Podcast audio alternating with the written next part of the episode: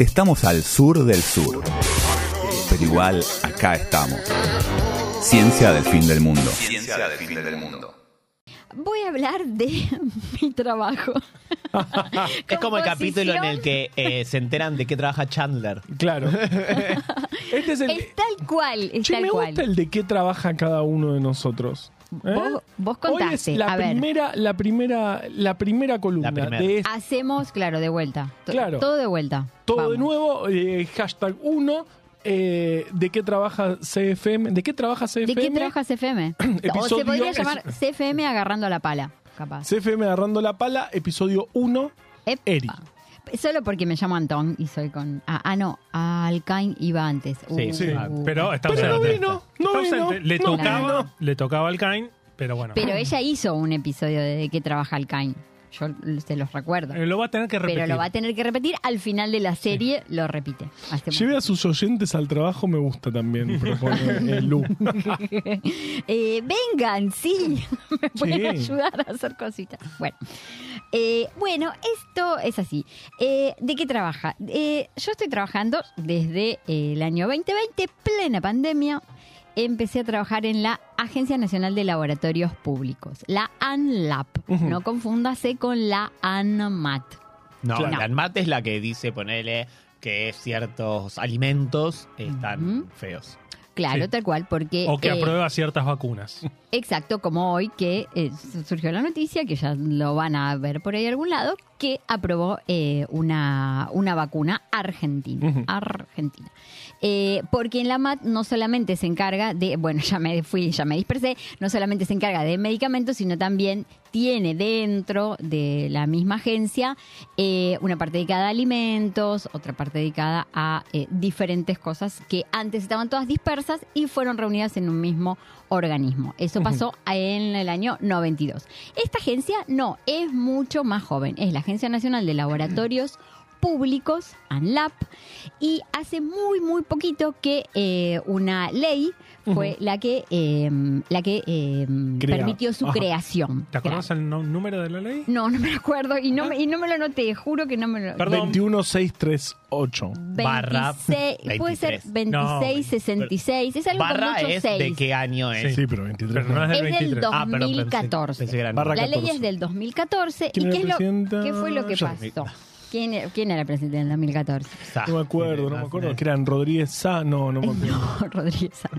La cuestión es que, ¿qué pasó en el 2014? Mejor dicho, ¿qué Ay, pasó, en el, felices. qué pasó en el 2015? Es que lo llevo rápidamente a lo que... Al, otro. ¿Qué pasó en el 2015? La ley se sanciona en el 2014 de creación de la Agencia Nacional de Laboratorios Públicos. En el 2015 Se acabaron los laboratorios públicos.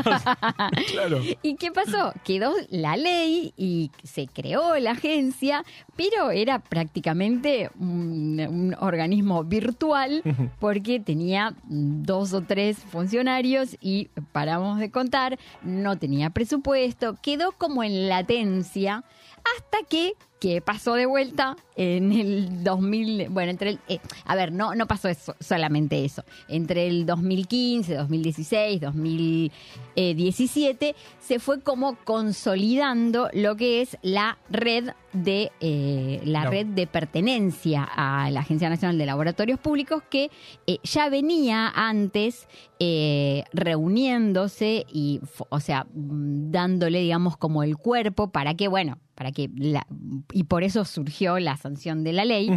Eh, ¿Y de qué se encarga, encarga esta agencia nacional? Bueno, Bien. la letra dice que la Agencia Nacional de Laboratorios Públicos es un ente descentralizado que depende del Ministerio de Salud de la Nación y coordina y promueve la producción pública de medicamentos.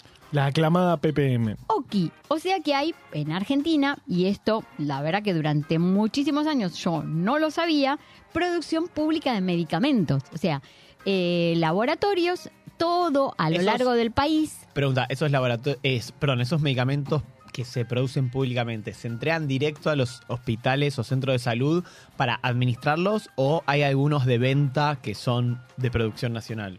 Es variado el panorama. El, muchísimos de, lo-. Es estos complejo. laboratorios surgieron como pequeños laboratorios hospitalarios o municipales. Claro. Y otros son laboratorios muy grandes, eh, con mucha producción, como el LIF de Santa Fe, eh, que es un laboratorio como súper grande. Y otros son pequeños laboratorios y sigue siendo heterogénea. Nosotros decimos siempre, la red es heterogénea, eh, todos tienen diferentes necesidades. Pero entonces Eh, hay algunos de venta. Eh, hay algunos eh, que tienen, eh, no, no estoy del todo segura si todo... En realidad, bueno, al menos eh, hemo- hemoderivados de Córdoba exporta. De Córdoba, Ah, sí. claro, tal cual. Bueno, Eh, eso es otro de los grandes. parte de sus hemoderivados Es de los grandes, grandes. Es de los grandes. La y, de- otra- y depende de Universidad de Córdoba. O sea, hay algunos que cosa, dependen claro. de universidad, otros de gobiernos Otros de gobiernos provinciales. provinciales, municipales incluso. Eh, y la otra Claro, cosa... Burlingame hace, eh, tiene producción de medicamentos y, y yo me, me Tiene crié... testeo también. ¿eh? Y, y- sí, no, el te- eso es, a- eh, claro, igual eso es aparte. Claro, eh, que lo hace la Universidad de Burlingame. Y yo me, me crié en, la, en el Hospital Posadas. Mi madre eh, trabajaba en el Hospital Posadas y yo eh, hice todo, todo mi eh, jardín de infantes en el Hospital Posadas. Do- hospital que tiene producción de medicamentos, eh, no sé ahora, pero en ese momento hacía, era muy grande su, su producción de medicamentos y daba antibióticos, eh, analgésicos a todos sus pacientes gratis. Es que, claro, justamente eso es bastante habitual. Hay muchas farmacias hospitalarias que proveen a esos hospitales y, bueno, algunos de esos se constituyeron en laboratorios de producción pública y, bueno, y integraron eh, la, la red de laboratorios de producción pública. Eh, la otra cosa que estaba por decir cuando estábamos hablando de hemoderivados, ah, sí, esto que no solamente es heterogénea en cuanto a su composición, producción, etcétera, sino también en cuanto a en qué momento surgieron. Hay algunos que son muy, muy viejos, como por ejemplo Hemoderivados de Córdoba, que tiene más de 50 años, Mira. y otros Y el que. Malbrán incluso. El, el Malbrán, Malbrán, más viejo todavía. Tal cual, eh, tal cual. Tipo 100. Eh, sí, Sí. sí, sí, sí. Más decían. Sí. Eh, y otros que son que fueron surgiendo en la década del 90. ¿Por qué surgieron en la década del 90? Porque eh, fueron justamente eh, eh, yendo a cubrir necesidades puntuales que surgían en algunos lugares del país que había. no había, eh, por toda la, la cuestión de, eh, de la eh, de la gran liberalización o, o el, neoliberalismo Sí. que, que también primaba en aquellas Claro. épocas. Excelente. Libre mercado. No lo podés pagar, no lo, no lo tenés. Claro, y entonces, entonces, ante, ante la falta ante la falta- urgente, bueno, algunos hospitales, municipalidades se, se pusieron empezaron a, encargar Wow. de eh, eh, esa de, y aparte medicamentos básicos eh, en este Medicamentos súper básicos. Tipo o sea, ibuprofeno. Tal cual. eh, o eh, este, los que sirven para bajar la presión. Claro. eh, o medicamentos, eh, sí, eh, antibióticos de uso corriente. Eh, bien. Em, entonces, eh, ¿de qué se encarga básicamente la agencia? Bueno, de la coordinación de esta producción pública, que era eh, en, eh, antes de esto como más dispersa y que lo que se Claro. trató fue de eh, hacer una eh, un lineamiento estratégico, un, un lineamiento con quién, bueno, con la política nacional de medicamentos de eh, que viene de desde el Ministerio de Salud. Claro, porque obvio, me imagino que hay un montón de eh, insumos que necesitan todos, ento- y, y- y- y si los compra el hospital tal de tal lugar, eh, por otro lado, si se puede centralizar esas compras, estaría buenísimo. Bueno, eso, digamos que eso es siempre a lo que se tiende, a lo que se trata de ir. Eh, y otra cosa, la otra cosa que es muy importante es eh, cuando los grandes programas del Ministerio de Salud, como el Remediar, eh, o los programas de VIH, Sí. eh, los programas de salud, eh, de salud reproductiva y sexual, hacen eh, licitaciones que justamente implican, como decía Carvan, la compra de un montón de unidades de, de lo que se necesita, de, de los, de, lo- de medicamentos o de ampollas o de lo que sea, es tratar de participar de esas licitaciones, justamente haciendo que eh, los precios sean mucho más bajos en algunos de esos renglones y eh, año a año lo que se va viendo es que se, eh, se puede producir un ahorro muy importante, muy, muy importante, Sí, obvio. millones, millones, eh, en eh, justamente en esas compras. Claro, centralizando las compras con una agencia. Es importantísimo. y haciendo convenios también Claro. Eh, de, eh, de, de manera de, de, Es llevar esa, esa producción directamente a las necesidades de los programas del Ministerio de Salud. Claro, o sea, Ministerio de Salud de la Nación le compra, por ejemplo, a un laboratorio en la provincia de Santa Fe para Claro. distribuir en todo el país. Por ejemplo, misoprostol. Para un Claro, programa que ya viene de una ley que tiene que ver con eh, un derecho reproductivo garantizado por la ley. Y se, y se, y se piensa, eh, la, la organización es por medicamentos o por eh, lugares, digamos. eh, A ver, cada laboratorio se comporta como entes independientes. Sí, o sea, sí, no es que la agencia dicta lo que tiene que hacer cada laboratorio. Porque justamente van, eh, están este, eh, más centrados en, eh, en las necesidades de los lugares en donde esos laboratorios están. Y a lo que se tiende es, bueno, justamente esto, hacer una coordinación. Claro. ¿sí? Eh, pero no es que uno va y dice, eh, ahora Claro, ahora vamos a ustedes van a producir fabricar esto. esto. No, no, no. Eso eh, depende de cada laboratorio. Pero Claro, porque a veces, perdón, los estados provinciales también compran Claro, totalmente. este, en su laboratorio Sí, sí, sí. De provincial, hecho, por digamos. ejemplo, el LIF eh, distribuye toda su producción directamente a la provincia de Santa Fe. El LIF es el laboratorio de la provincia de Santa Fe. LIF, Es Laboratorio. laboratorio industrial. eh, LISF, Claro. de Santa sí. Fe. Laboratorio La industrial F. farmacéutico. Ah, Ah, la F no es de Santa Fe, no lo puedo creer. No lo Bien. puedo creer. una estafa.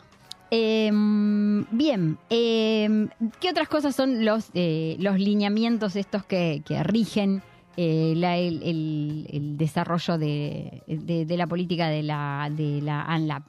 La promoción de estándares de calidad. Claro. eh, en la promoción, apoyo y acompañamiento que los laboratorios públicos eh, que lleven adelante procesos de calificación ante la Ujú. porque muchas veces no, no tienen esa calificación y entonces lo que pasa es que los medicamentos no pueden ser de distribución nacional, no pueden pasar la frontera de la provincia. Claro, si no- Están si no- calificados hacia, adentro, o sea, sí tienen todas las habilitaciones provinciales, pero no no las nacionales. nacionales. Entonces, claro, Eh, entonces la agencia dice, bueno, para llegar a, para, para pasar las aprobaciones nacionales necesitas esto, eh, hay que hacer de Y se hace todo un acompañamiento Claro. justamente Claro. De, de ese, de ese tipo de necesidades. Eh, bueno, articulación y complementación con la matriz productiva estatal, esto un poco bueno lo que veníamos diciendo. Eh, y acá voy al punto de lo que quería hablar en esta columna básicamente, investigación, desarrollo y producción pública de medicamentos estratégicos. Mm. Bien. Eso es lo que dice la ley. Eh, esos son los, Los lineamientos de la agencia. de la agencia. Eh, ¿Estratégicos para quién? Bueno, estratégicos para el Ministerio de Salud. Sí. Entonces, lo que se hace es, eh, lo que se hizo a lo largo de estos años, que esto empezó eh, sobre todo a, a poder motorizarse y llevarse a la práctica desde el 2020 en adelante, eh, en el cual se hizo, año en el cual se hizo, o se celebró un convenio con, eh, ¿con quién? Con el CONICET. Oh, Entonces, institución de se 1958 la hizo Bernardo José y todo. Entonces se hizo un no convenio es con cara la CONICET. ignorancia, pero ¿qué era lo, lo caro? Lo caro era la No, no es No es ignorancia. cara la. La, ciencia, la, cara, es- la, cara- car- la ciencia es cara. No. No. Lo que La es caro es la ignorancia. Ah, lo que no es caro es lo que frase. genera el CONICET. Sea lo que sea. Conicet. El ano de Batman. En este caso no sería, pero por ahí un supositorio, sí. Claro puede que ser. sí, claro.